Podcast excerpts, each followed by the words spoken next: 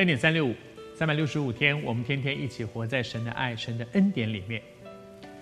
我们好长的时间分享到雅各、以扫这一对双胞胎的兄弟，虽然是双胞胎，可是他们非常的不一样，个性不一样，长相不一样，人生的际遇也就不一样。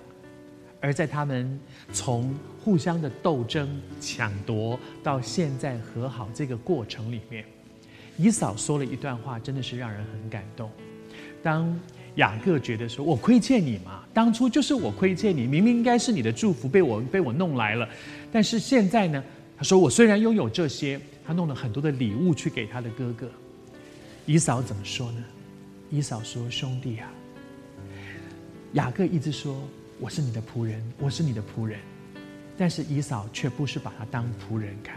以扫说：“我们是明明是兄弟呀。”他说：“兄弟啊，我的已经够了，你的人归你吧。”这句话真美。我的已经够了。这么长的一段时间而言，雅各一直在面对一件事，他就是觉得不够，他觉得我拥有的不够。为什么我哥哥有两倍，我只有一只有一一份，他有两份不够？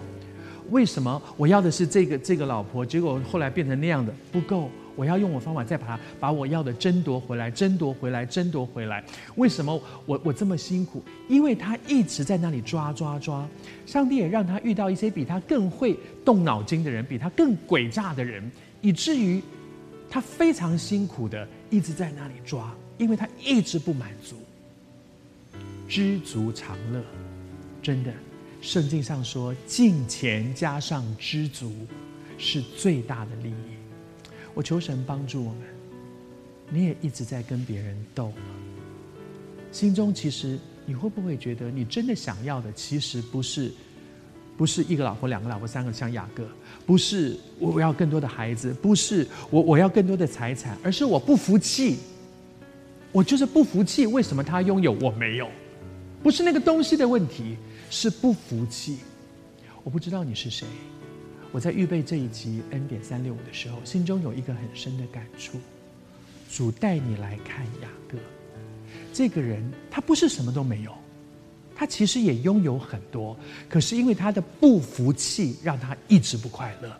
让他一直把他哥哥当做他一生的假想敌，一直在那里斗争、斗争、斗争，斗争到逃出去之后，又把他的岳父当做假想敌。上帝就把一个比他更诡诈的人摆在他的面前，在那里斗斗斗，他的一生非常不快乐。敬虔加上知足，求主施恩。敬虔是人跟神的关系，知足是我对我自己的一个态度，我所拥有的这些。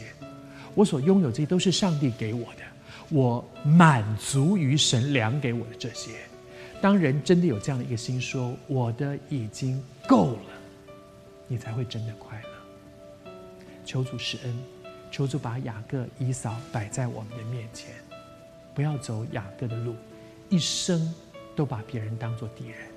学以扫，他的生命里面说的这句了不起的话：我的已经够了。